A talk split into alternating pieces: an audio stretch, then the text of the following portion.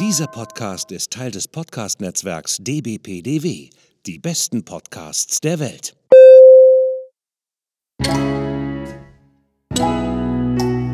Willkommen beim Podcast von Rockstar TV mit Florian Petzold und Andreas Steinecke. Einen wunderschönen guten Morgen wünschen wir euch hier aus unseren Studios in Essen und in Castrop-Rauxel. Gegenüber sitzt mir natürlich wieder der Florian. Guten Morgen, Florian. Wie geht es dir? Ich hoffe, es geht dir gut an diesem sonnigen, schönen Morgen aus dem Ruhrgebiet. Lecker Kaffee getrunken, danke. Du, aber äh, wir können jetzt hier nicht sagen, ob es schön oder kalt draußen ist. Es ist arschkalt, aber es ist auch schön. Äh, wir haben einen Gast und den hast du eingeladen. Den habe ich eingeladen, richtig genau. Uns gegenüber sitzt nämlich heute der Jonas Deichmann. Jonas, ich grüße dich. Herzlich willkommen bei uns im Podcast. Guten Morgen, freut mich sehr. Es freut mich sehr, dass du unsere Einladung angenommen hast. Ähm, für den einen oder anderen da draußen, der jetzt vielleicht nicht so sehr im Thema ist, Jonas, möchtest du dich vielleicht ganz kurz ein bisschen selbst vorstellen? Gerne, also ich bin Abenteurer und Extremsportler und äh, habe äh, seit 2017, das mache ich jetzt auch als Beruf, habe erst verschiedene Fahrrad-Weltrekorde aufgestellt, bin äh, ja 2017 die schnellste Eurasien-Durchquerung mit dem Fahrrad, da bin ich von Portugal, vom Atlantik bis an die russische Pazifikküste in 64 Tagen geradelt, dann das Jahr darauf die Panamerikaner, 23.000 Kilometer mit 200.000 Höhenmeter von Alaska bis nach äh, Feuerland in, in 97 Tagen und dann 2019 den Rekord vom Nordkap äh, nach Kapstadt, ähm, 18.000 Kilometer.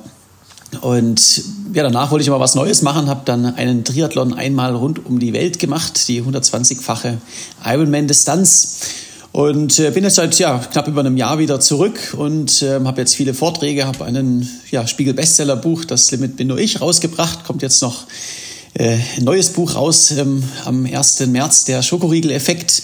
Und ähm, ja, und bereite mein nächstes großes Projekt vor, weil im, im, im Juli geht es wieder auf Tour.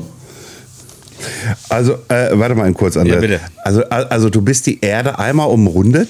Äh, genau, genau. Einmal im, im Triathlon habe ich die, die Erde umrundet. Da bin ich erst. Wie, wie, wie bereitet man sich auf sowas vor? Also, sorry, halt, äh, ne, also gleich vorweg, irgendwie halt, ich glaube, ich bin hier ziemlich unwürdig, dass ich hier vor dir quatschen darf, mit dir quatschen darf. Irgendwie halt, wenn ich irgendwie meine 30 Kilometer auf meinem Enduro-Bike irgendwie fertig habe, bin ich fertig wie ein Stück Toastbrot irgendwie halt und du sagst ja irgendwie halt, oh, ihr habt die Welt umrundet, irgendwie, ich habe dieses gemacht. Wie bereitet man sich auf sowas vor? Also ich mache das ja seit, seit mehreren Jahren beruflich, komme auch, auch vom Leistungssport äh, aus der Jugend und ähm, da habe ich die Grundlagenausdauer. Ich mache einfach sehr, sehr viel ähm, Grundlagentraining. Also ich mhm. lebe praktisch auf dem, beim Sport. Und äh, für den Triathlon musste ich noch mal ein bisschen äh, speziell ähm, trainieren, weil ich bin ja schon ähm, ursprünglich Radfahrer, bin auch ein guter Läufer, aber ich habe Seepferdchen gehabt, ich war kein Schwimmer. Und habe ich übrigens auch nur. Ich habe auch nur das Ja, da kann man aber, auch. Aber, aber weißt du, weißt du, weißt du, so Bowlingkugeln irgendwie wie ich, irgendwie die schwimmen immer oben. Aber das ist ein anderes Thema. Aber Seepferdchen kann man auch ähm, 460 Kilometer, mit, Kilometer weit mit schwimmen. Ist schon mal eine gute Basis. Äh, ich habe also so ein bisschen spezifisch natürlich auch dafür trainiert. Bin einfach sehr, sehr viel gelaufen und, äh, und geschwommen. Ähm, auch und habe auch ein bisschen, ich war der Kältekammer von der Deutschen Bahn, um mich auf den sibirischen Winter vorzubereiten und äh, habe dann Triathlon rund um Deutschland gemacht. Da bin ich auch der Länge nach durch den Bodensee geschwommen und äh, so kam dann das äh, die Form. Und ich muss trotzdem sagen, ich muss ja beim Start nicht in Topform sein, weil das ist ja mir geht's ja ums Durchhalten. Ich muss einfach jeden Tag aufs Neue motiviert sein und Lust mhm. haben und ähm, brauche da so viel Disziplin, dass ich jetzt im, im, im Training vorher ähm, vielleicht bei 90 Prozent bin ähm, und die Topform, die die kommt dann während des Projekts. Die darf gar nicht am Anfang da sein, sonst halte ich das gar nicht über so einen langen Zeitraum durch. Mhm. Jonas, jetzt ist natürlich so die spannende Frage, warum tut man sich sowas an? Also ähm, natürlich, äh, du hast quasi die Entscheidung getroffen, das in deinem Leben zu machen und äh, dafür gebührt dir auch äh, jeglicher Respekt und das ist wirklich äh, faszinierend, welche Leistung du an den Tag legst und auch äh, quasi ähm, uns auch wiederum zeigst, äh, zu was man alles fähig ist. Ne?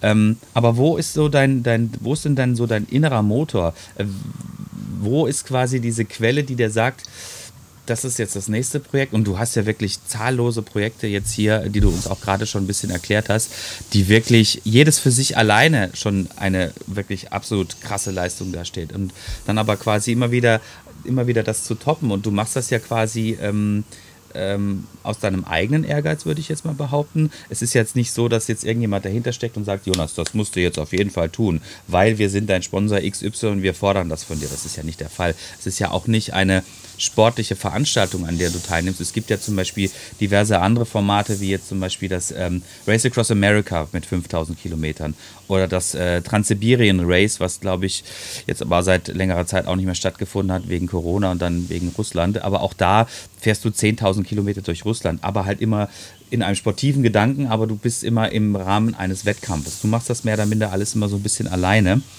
Wie, wie, was ist dein Motor?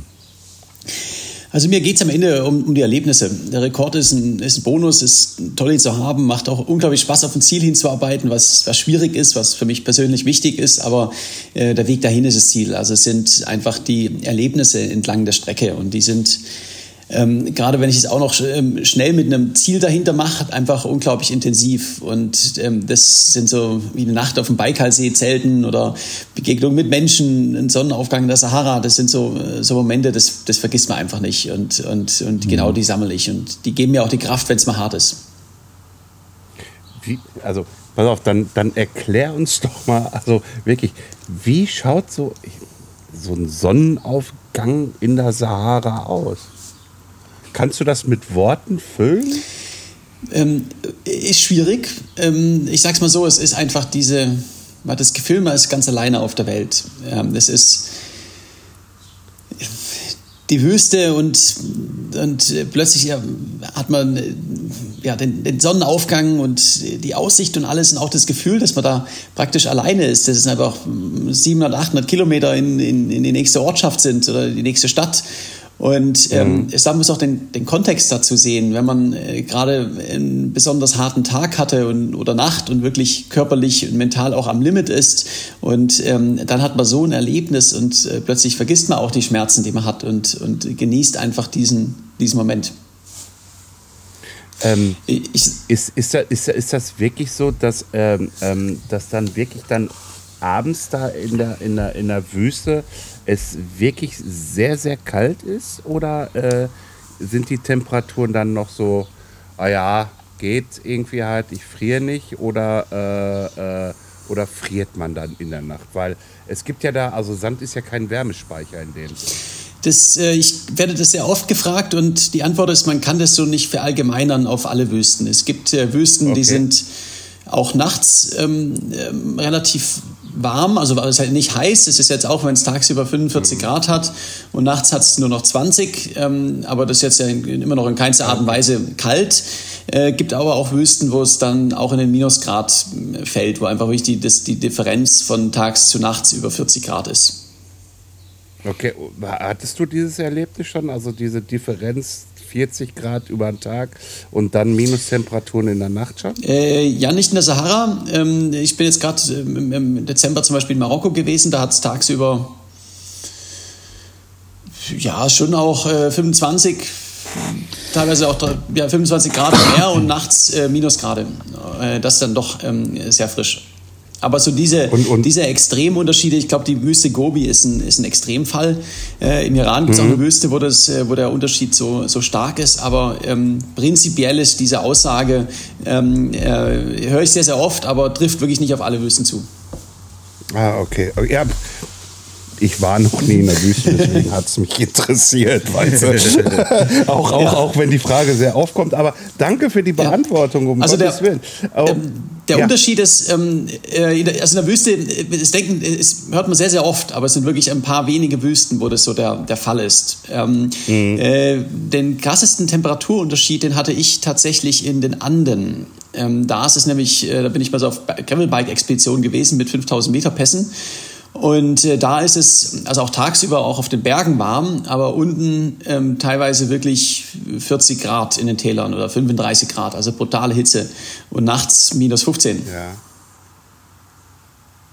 Boah, das, das, das, das stelle ich mir gerade auch eine Herausforderung für den Körper dar. ja, irgendwie halt diese Temperaturschwankungen irgendwie halt. Und ich gehe mal davon aus, irgendwie halt, dass in der Nacht hin die Temperatur ziemlich stark nach unten runter geht und ziemlich schnell. Äh, aber morgens früh halt diese Temperatur sich aufbaut.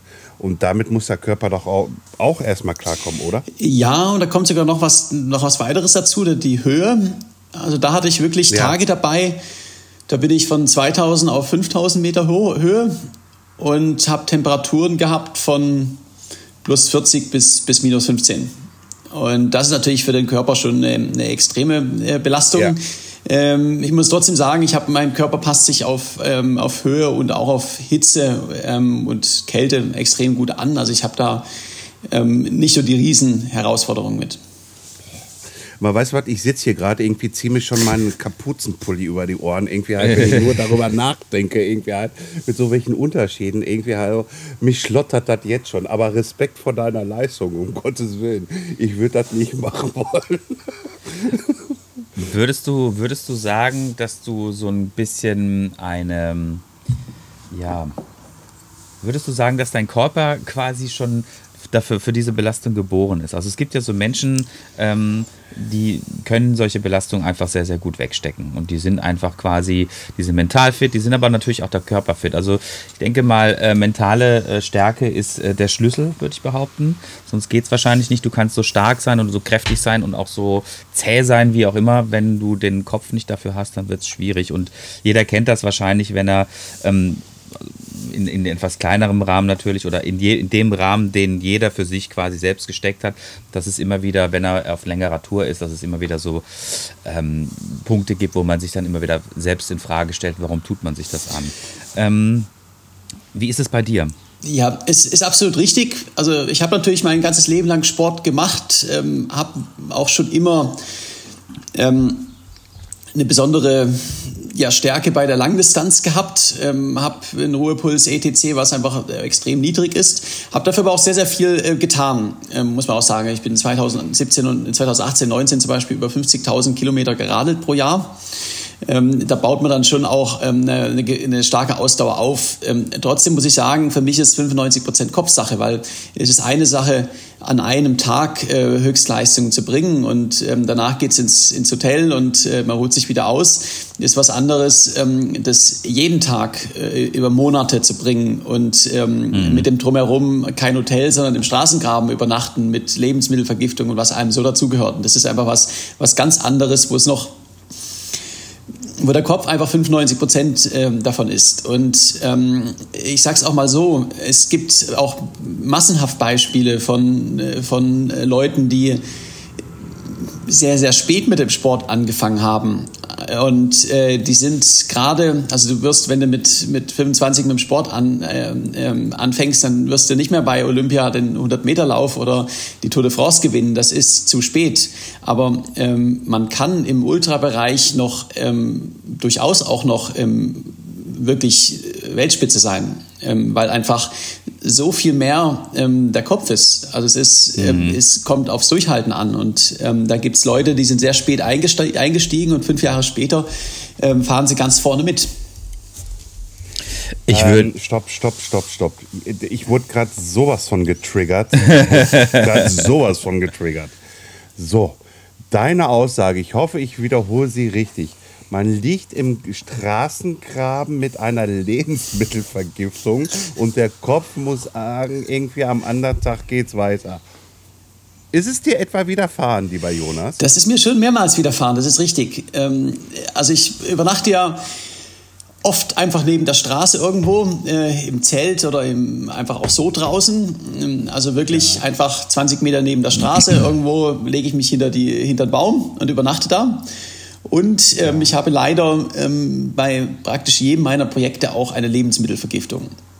Ach, das ist wie, fängst, wie, wie, wie, fängst du dir die ein? Also ähm, verunreinigtes Wasser äh, oder, oder, oder wie, wie kann ich mir das vorstellen? Also ich hatte einmal in meinem Leben ähm, komischen Fisch gegessen und dann war ich im Krankenhaus und der Magen musste ausgepumpt werden.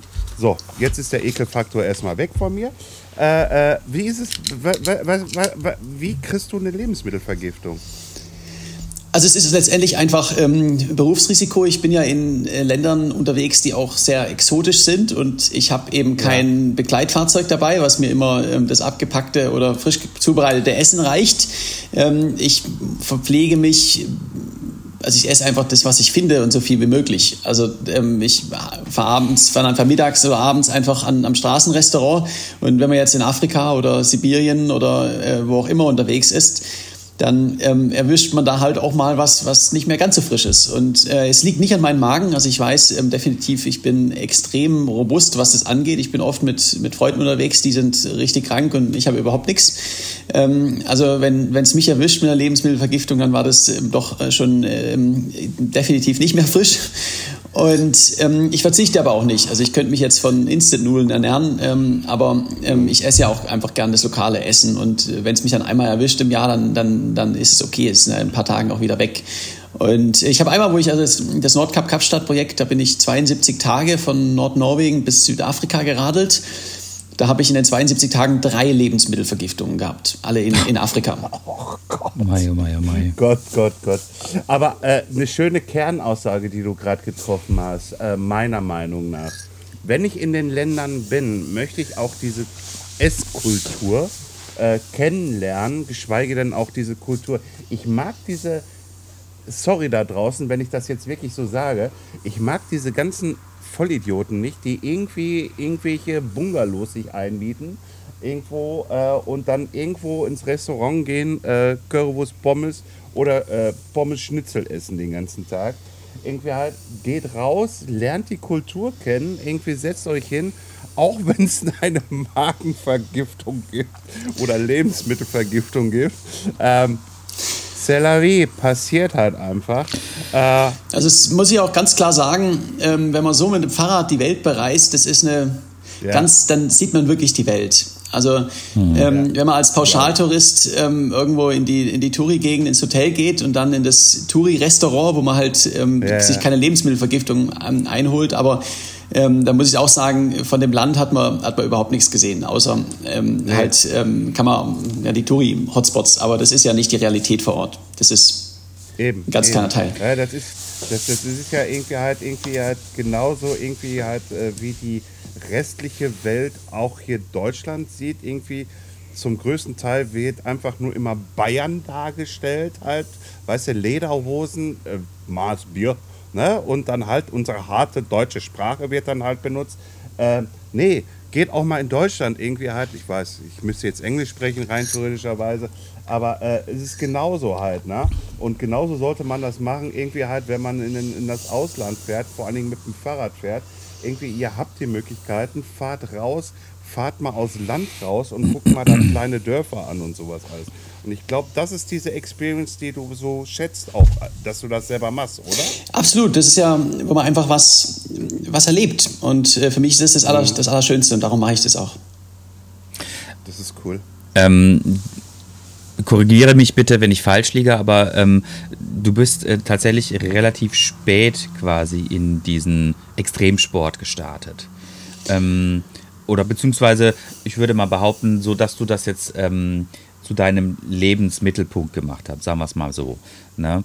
Ähm, auch da ist, ist, du merkst schon, mich interessieren immer so ein bisschen äh, die, die, die Motivationspunkte. Ne? Du hattest äh, mit Sicherheit, äh, hast ja selbst gesagt, immer ein, ein, sehr sportliches Leben. Aber auch da wiederum äh, die Frage, wann kam für dich so der Punkt zu sagen, okay, pass auf, ähm, ich habe jetzt hier meine Arbeit und das hat mich, äh, fand ich alles ganz cool und so, es hat mich aber nicht so richtig erfüllt. Jetzt möchte ich tatsächlich in diesen wirklich Extremsportbereich und in diesen Ultralangdistanzbereich möchte ich wirklich reingehen. Wo war da der Knackpunkt? Also ich war damals 29, wo ich damit angefangen habe. Das ist äh, für jetzt Abenteurer oder Extremsportler definitiv nicht spät, sondern äh, es ist ja jetzt nicht was wie im klassischen Profisport, wo man durch den, den Jugendbereichen so durchgeht, sondern da sind fast alles Quereinsteiger, äh, muss man auch ganz klar sagen. Also gibt es auch Leute, die erst mit, mit 40 dazukommen. Ähm, für mich war, ich habe International Business studiert im, im Ausland und habe während dem Studium auch schon eine Weltumrundung auf dem Fahrrad gemacht. Und mir war immer klar, ich möchte jetzt äh, nicht eine normale Karriere machen, sondern ich möchte mein, ähm, ja, meine eigene Firma haben und äh, was erleben und, und draußen die weite Welt.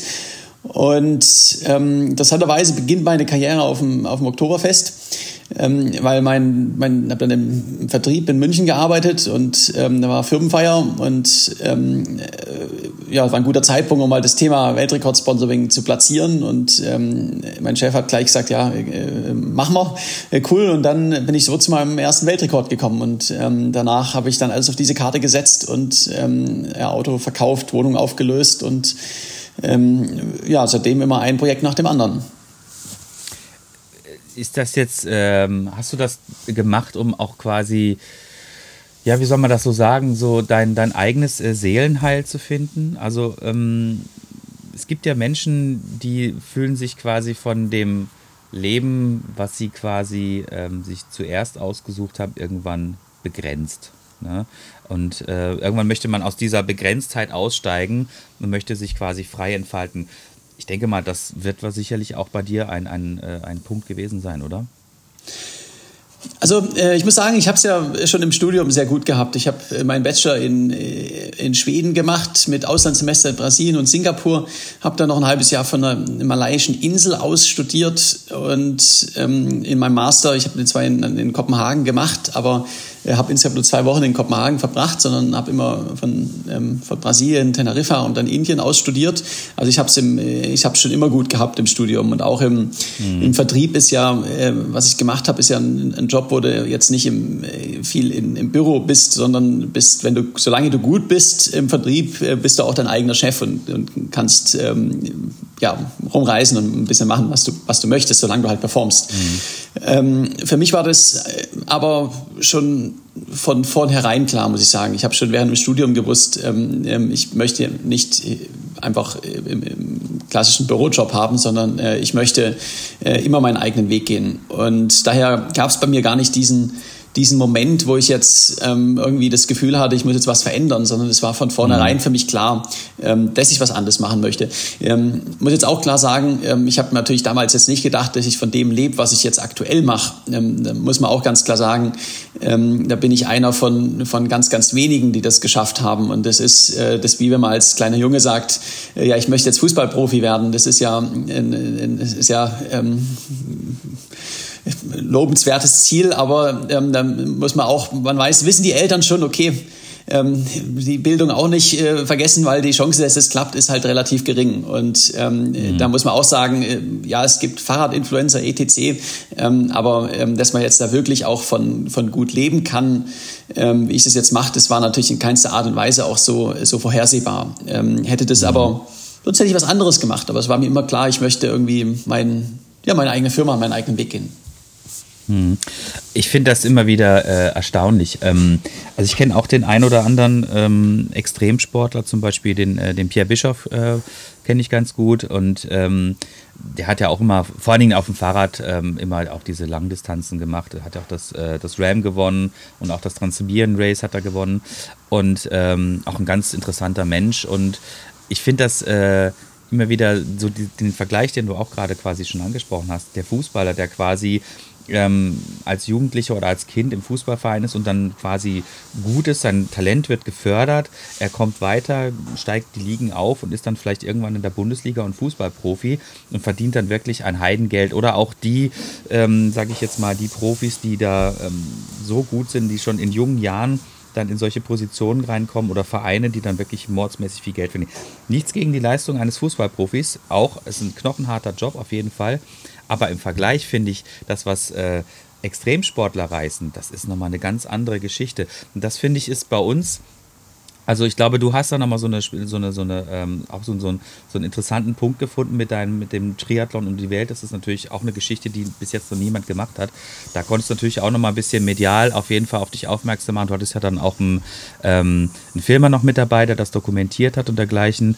Ähm, aber muss man quasi äh, schon wirklich irgendwie Projekte sich aussuchen, um, wenn man davon leben möchte, dass sie dann auch wirklich immer wieder ähm, ja sowas krasses sein müssen, damit du halt auf, auf jeden Fall auch diese Aufmerksamkeitsschwelle quasi überhaupt übersteigen kannst? Ähm, ein ganz klares Jein. Ähm, es geht nicht immer darum, höher, schneller, weiter. Ähm, also es hilft natürlich ähm, absolut auch äh, medial, etc., ähm, wenn man irgendwie einen Rekord aufstellt.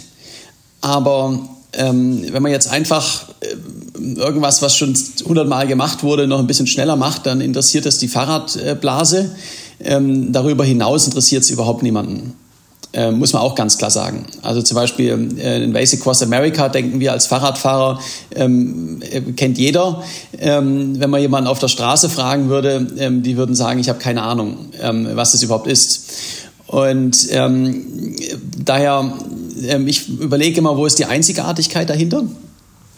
Und wenn ich Projekte mache, die so noch nicht gemacht wurden, dann ist es, auch wenn das jetzt nicht das Schnellste ist ähm, vollkommen ausreichend. Das ist immer einfach die Frage, wo ist, wo ist eine Story dahinter, wo ist äh, eine gewisse Einzigartigkeit. Ähm, bei mir zum Beispiel beim Triathlon und die Welt, das, das ähm, wo ich wirklich mit, ähm, sage ich mal, medial auch dann den größten Erfolg hatte, war einfach, dass mir viele Leute hinterhergerannt wurden und ich in Mexiko als, als, als deutscher Forrest Gump äh, bekannt wurde. Und das ist jetzt erstmal ähm, jetzt nicht, da ist jetzt rein körperlich in Basic Cross America sicherlich, ähm, weil du es jetzt angesprochen hast, ähm, deutlich härter, aber äh, von der Story in jetzt die Mainstream-Medien ähm, ist natürlich sowas ähm, äh, durchaus um Vielfaches interessanter. Also es ist immer die Frage mhm. bei Projekten, ich überlege, klar, wenn man irgendwie einen Rekord aufstellen kann, äh, super, aber ähm, letztendlich, ich überlege natürlich auch, ähm, wo ist die Einzigartigkeit dahinter, ähm, wie schaffe ich Projekte ähm, zu machen, die einfach so ähm, auch überraschend sind und äh, was vielleicht so noch keiner gehört hat. Ähm, hast du dir bei deinen Projekten auch schon überlegt oder bei deinen zukünftigen Projekten auch die quasi in einen bestimmten Fokus zu setzen? Also quasi jetzt nicht nur die pure Leistung quasi zu zeigen, äh, sondern auch zu sagen, um ich mache jetzt damit auf, äh, auf bestimmte Missstände vielleicht durch die Länder, durch die ich gehe, auch irgendwie aufmerksam. Also ich arbeite seit mehreren Jahren auch mit verschiedenen Charities zusammen und habe bei meinem Triathlon die Welt zum Beispiel mit äh, World Bicycle Relief und äh, mit Oxfam zusammengearbeitet. Das ist zum einen ein bisschen Naturschutz und äh, Umweltschutz und ähm, Fahrräder für Kinder in Afrika. Das ist mir einfach auch ein Fahrradfahren ist immer eine gute Sache und ähm, wenn man da helfen kann, ähm, äh, sehr, sehr gerne. Und ähm, es hat sicherlich auch bei zukünftigen Projekten ähm, einen, einen äh, Fokus, mhm. äh, wird aber immer ähm, anders sein, ja. Ja. Ähm, jetzt hast du deinen Triathlon und die Welt äh, quasi in einer Zeit gestartet, die, sage ich jetzt mal, wahrscheinlich bei deiner Planung nicht unbedingt äh, eine Rolle spielte. Man konnte nicht davon ausgehen, dass es eine weltweite Pandemie gibt, die einfach mal das Leben, so wie wir es kennen, einfach mal so komplett irgendwie äh, auf Pause stellt. Ähm, ich gehe mal davon aus, und so habe ich es auch nachgelesen, dass äh, das sicherlich das ein oder andere Problem verursacht hat. Also wenn man um die Welt fahren möchte, als äh, in Form eines Triathlons, so wie du es gemacht hast, und dann plötzlich einfach quasi auch nicht mehr um die Welt kannst. Also man muss ja das ein oder andere Land muss man natürlich durchqueren. Äh, da ist es jetzt nicht so, dass man wie bei uns in Europa einfach, ich gehe jetzt über die Grenze nach Frankreich oder nach Italien, interessiert niemand, sondern muss dann irgendwie auch entsprechend äh, äh, Dokumente und sowas vorzeigen. Ähm, wie schwierig war das tatsächlich? Also im Detail. Ja, es war eine riesen Herausforderung. Also ähm, ich sage auch oft, das, das rein körperliche bei dem Projekt, das war noch der, der einfache Teil. Das äh, Schwierige war die Bürokratie. Ähm, ähm, fast alle Grenzen waren zu. Ich habe eine ursprünglich geplante Route gehabt. Da war, wollte ich nach dem Schwimmen in der Adria auf dem Fahrrad äh, über Türkei, äh, Iran, Pakistan, Indien, Südostasien radeln. Also alles schön warm. Und ähm, das ging dann nicht. Und dann bin ich im Winter durch Sibirien geradelt. Und äh, ich wollte auch durch die USA von San Francisco nach New York rennen und ähm, bin da nicht reingekommen. Kanada hat mich auch nicht reingelassen und bin dann durch Mexiko gerannt. Also meine Route hat sich ähm, natürlich extrem verändert und ähm, ich bin auch insgesamt einmal in der Türkei sieben Wochen festgesessen, bis ich dann irgendwie eine Sondereinreisegenehmigung bekommen habe und ähm, bin der, in der Ukraine nochmal festgesessen, weil mein Pass noch gar nicht da war. Also es waren schon ähm, massive Herausforderungen. Ich muss auch dazu sagen, ähm, auch wenn das nicht so aussieht, bin ich ja Geschäftsreisender war das auch damals, ist ja mein Job. Ähm, das heißt, ähm, Grenzen, die für Touristen zu waren, waren oft für Geschäftsreisende äh, nicht zu. Hast du dann. Ah, so kann man das also umgehen. Sehr schön. Danke für die Information. Ähm, das musstest du, musstest du das jetzt quasi alles immer selbst regeln oder hattest du, äh, du ähm, dein Vater macht ja viel für dich, konnte der das äh, für dich irgendwie regeln? Also dass du dich so wenigstens äh, zu einem Großteil wenigstens noch irgendwie auf diese, auf diese sportliche Herausforderung konzentrieren kannst? Äh, teilweise. Also ich habe äh, natürlich ein Backoffice, mein Vater macht mein Management und ähm, recherchiert mhm. da auch mit und äh, hilft bei Sachen. Aber ähm, die wirkliche Situation vor Ort, die kenne ja nur ich. Und Logisch, äh, genau, und das heißt, Entscheidungen ähm, etc. treffe ich in der Regel schon, äh, schon selbst und vor Ort. Ähm, so, ja, Petzold? Ja, ich, ich, ich, ich wollte jetzt mal einen Cut machen hier und wollte mal sagen, irgendwie so, jetzt haben wir viel über deine Reisen erfahren, dass du im Straßenrand schläfst und sowas alles. Aber Jonas, wie fing das denn damals mal alles so an? Also wir hatten gerade schon mal einmal im Vorgeplänkel ein bisschen darüber gequatscht. Aber wie fing das denn an? Irgendwie mit wie vielen Jahren hast du denn angefangen, Fahrrad zu fahren? Also das ähm, Abenteurer sein ist schon ein bisschen Familientradition, muss man auch dazu sagen. Mein, mein Opa ist schon um die Welt gesegelt. Mein Opa war Schlangenfänger in, in Afrika. Und äh, mein Vater war auch schon auf vielen großen Reisen. Ähm, ich bin mit, ich weiß es gar nicht genau, aber mit äh, wahrscheinlich drei, vier oder so habe ich mit dem Fahrradfahren angefangen und ähm, habe das in meiner ganzen Kindheit auch gemacht und bin dann mit, äh, ich glaube, mit 15 in, in, in den Fahrradverein gegangen.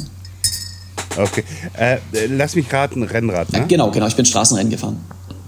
Du bist Straßenrennen gefahren. Äh, mit Erfolge, gehe ich mal von aus. Ähm, da muss man gar nicht sagen, gar nicht so sehr, einfach aus dem Grund, ähm, ich war an langen Anstiegen extrem gut, aber im Jugendrennen sind äh, für Sprinter gemacht in Deutschland. Ah, also äh, es, ist, äh, ja, es ist ein extremer, äh, muss man ganz klar sagen, ähm, es ist ähm, nicht für Langdistanzler gemacht, weil einfach äh, es keine Rennen mit äh, wirklich langen Anstiegen gibt. Also das, ähm, es ist einfach für wenn die meisten Rennen Anstiege haben, die halt nur ein paar hundert Meter lang sind, dann kommt jetzt ein Fahrer wie äh, John Degenkolb oder Peter Sagan da halt auch noch mit rüber. Und ähm, äh, ja, also wenn man nicht richtig sprinten kann, was ich nie konnte, ähm, dann muss man halt ausreißen. Also es ist immer ein bisschen, ein bisschen schwieriger. Ähm, meine, meine, meine Stärke ist wirklich die, einfach die extreme Langdistanz. Also auch heute muss ich sagen, ich würde in einem, in einem klassischen Profirennen natürlich ähm, keine Chance haben, bin ich viel zu langsam. Äh, ich würde dann aber halt so nach 500 Kilometern ähm, dann wieder anfangen, die Leute vor mir einzusammeln. Mhm. Okay. Ähm, was war denn in der Jugend irgendwie halt so, ähm, ich sag mal so, man hat ja immer irgendwelche Erinnerungen daran, was man mal so in der Jugend geleistet hat. Was war da für dich so bis heute das Ausschlaggebendste irgendwie halt, wo du sagst, irgendwie so, boah, ey, daran erinnere ich mich gerne? Also für mich ein ganz wichtiger Punkt war, wo ich das erste Mal ins Ausland gezogen bin.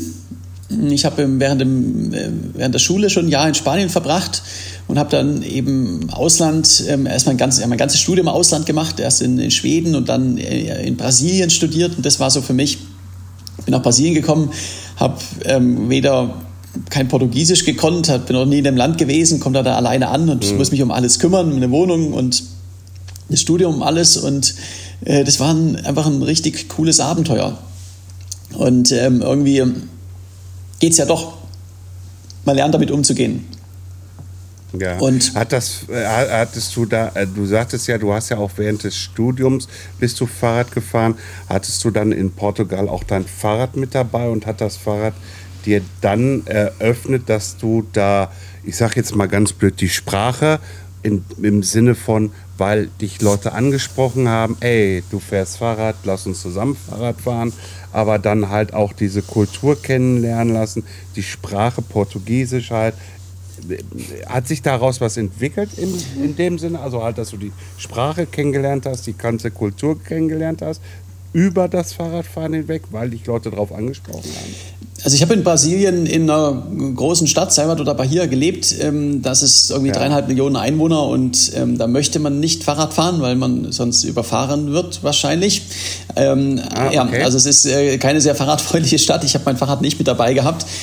Ich bin dann danach äh, von dort aus nach Singapur gezogen und habe äh, von ja in Malaysia gewohnt und äh, da habe ich mir dann ähm, ein Fahrrad gekauft und bin ähm, mit dem dann ähm, unterwegs gewesen und ähm, bin dann auch eben einmal um, ähm, ja, um die Welt gefahren mit dem Fahrrad. Und das war äh, für mich auch einfach eine tolle Art und Weise, in die Welt kennenzulernen, in Gegenden zu kommen, wo, wo ich sonst niemals hinkomme als normaler Tourist.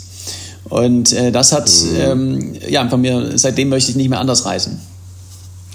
Ähm, ich wollte dich gar nicht gerade fragen, ähm, gibt es für dich einen Ort auf der Welt, wo du sagen würdest, da bist du am liebsten?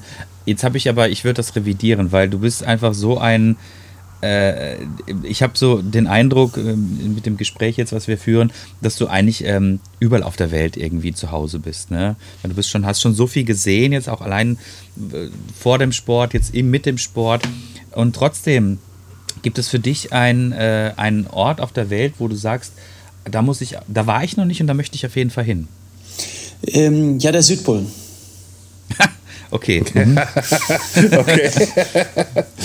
und da willst du Fahrrad fahren? Oder ähm, laufen ist, oder schwimmen? Ist, oder alles Das drei? ist streng geheim, aber da gibt es viele Arten, wie man da hin kann. Aber ähm, der Kontinent, der fehlt mir noch. ah, das ist streng geheim. Ah, okay. Ähm, mhm. ist aber sicherlich ähm, Genau, danke, danke. ähm, ich glaube, das ist, ähm, ich habe jetzt, wenn ich die ganze Zeit irgendwie so mit dir, mit dir spreche, ähm, habe ich immer so ein bisschen, und wo du auch jetzt von deiner Familie erzählt hast, habe ich immer so ein bisschen im Kopf gehabt, äh, der Jonas erinnert mich so ein bisschen an Arvid Fuchs. Ne, er war ja auch so ein, äh, ähm, so ein Abenteurer, der auch immer, den es auch immer dann, jetzt wo wir gerade von der Antarktis gesprochen haben, auch immer in die Antarktis gezogen hat und dort auch immer, er hat eine Durchquerung gemacht, er ist mit, mit, mit dem Schiff eben drumherum gefahren und solche Geschichten. Und er sah dann auch so ein bisschen aus wie du ähm, auf deinem, auf deinem äh, ähm, Triathlon. Ne? Also hat auch so einen rauschigen Bart gehabt und so. Ich glaube, den hat er heute noch. Siehst du dich äh, tatsächlich ähm, eher als Abenteurer oder als Extremsportler? Äh, definitiv als Abenteurer. Also ich, ich mache beides, ähm, falle auch ein bisschen in beide Kategorien rein, aber ähm, ich sag's mal so, ähm, hätte ich Lust auf ein Projekt, ähm, wo ich jetzt wo es um die, um die reine Leistung geht ähm, oder habe ich eher Lust auf ein Projekt, wo es ums reine Abenteuer geht? Und dann muss ich sagen, mein Fokus wird langfristig immer beim Abenteuer sein. Ich habe gerne auch mal ein Projekt, wo ja. es um die Leistung geht, wo ich mich push, aber ähm, was mich wirklich motiviert sind, sind, sind die Abenteuer, ist die Wildnis, sind exotische Länder. Mhm. Mhm. Ähm, ähm jetzt bin ich mal dran, woran also ich das äh, festmache. Ähm, ähm, also jetzt, das ist jetzt hier kein Honig um Mund schmieren, äh, lieber Jonas, aber wenn du erzählst, du schaffst es bei mir, Bilder im Kopf zu projizieren. Ne? Also halt, wie du da in Singapur da dir das Fahrt genommen hast und ich kann mir nur ansatzweise vorstellen, irgendwie, wie es da sein kann. Ne? Irgendwie halt so, ne? Aber du, du, du schaffst es wirklich gerade, mir Bilder im Kopf äh, äh, reinzusetzen. Genau, genauso, genauso auch ähm, äh, mit der Wüste vorhin, etc. pp, dass ich da einfach halt einfach mal diese, diese Vorstellungskraft entwickelt habe, gerade irgendwie in unseren Gesprächen. Ähm, Alter, das hat der wirklich alles gemacht, ne? Und man hat ja natürlich immer durch Filme, durch Serien, durch Dokumentation, durch das TV halt irgendwie immer so einen minimalen Einblick, irgendwie halt so, wie schaut es da aus? Und diese Bilder verankern sich ja bei uns. Und du schaffst es mit deiner Stimme und durch deine Erzählung mir auf jeden Fall Bilder im Kopf zu schaffen, ähm, die positiv sind. Das wollte ich nur mal eben kurz loswerden. Das freut mich sehr. Na? Ich, ich denke, das ist ja letztendlich jetzt auch, wenn man so möchte, ähm, deine, äh, deine, deine Profession. Also du bist ja viel unterwegs, du gibst viele Vorträge, du bist auf äh, Festivals und dergleichen. Du zeigst auch, du hast halt, du hast halt auch einfach viel zu zeigen, denke ich mal. Ne? Ähm, könntest du dir zum Beispiel mal vorstellen, du machst das ja alles quasi immer alleine, könntest du dir auch mal vorstellen, das mit einer Gruppe von Menschen zu machen? Durchaus auch. Ähm, wichtig ist allerdings, dass es hier zu 100 Prozent passt, weil ich begebe mich ja schon auch in extremen Gegenden, Extremsituationen und auch über einen längeren Zeitraum. Und da ist es definitiv besser, es alleine zu machen als mit der falschen Person. Ähm, und äh, wenn das irgendwann passt, dann, dann sehr, sehr gerne. Ich habe auch mit meinem Bruder schon längere Projekte gemacht. Das war auch immer super. Ähm, was für mich da das Allerwichtigste ist, ich brauche Leute, die einfach zu 100 Prozent positiv sind und ähm, mhm. einfach an glauben, es geht irgendwie weiter, wir schaffen das, weil ich kann niemanden haben in meinem Umfeld bei so Projekten, der mich runterzieht. Das äh, können wir gut nachvollziehen. Äh, wir laden dich auch gerne mal durch eine Durchquerung von Castro Brauxel ein. Oh, das danke. Ist auch ein, das ist ein tolles Abenteuer, bei dem wir dir gerne zur Verfügung stellen. Wir sind sehr positive Menschen, wir schaffen das. Oder setzen wir vielleicht den Rahmen ein bisschen größer, eine, eine Durchquerung des Ruhrgebietes so. Damit wir auch ein bisschen was sehen. Castro Brauxel, wie geil ist das denn bitte? Aber ey, komm, das war echt ein schönes Schlusswort äh, von äh, Jonas, äh, ähm, dass er positive Menschen braucht, Ja. um, um, um äh, äh, seine Projekte, seine, seine Abenteuer äh, zu bestreiten. Ähm, ich fange mal an und sag einfach jetzt schon mal, Jonas, danke, dass wir dir deine Zeit klauen durften.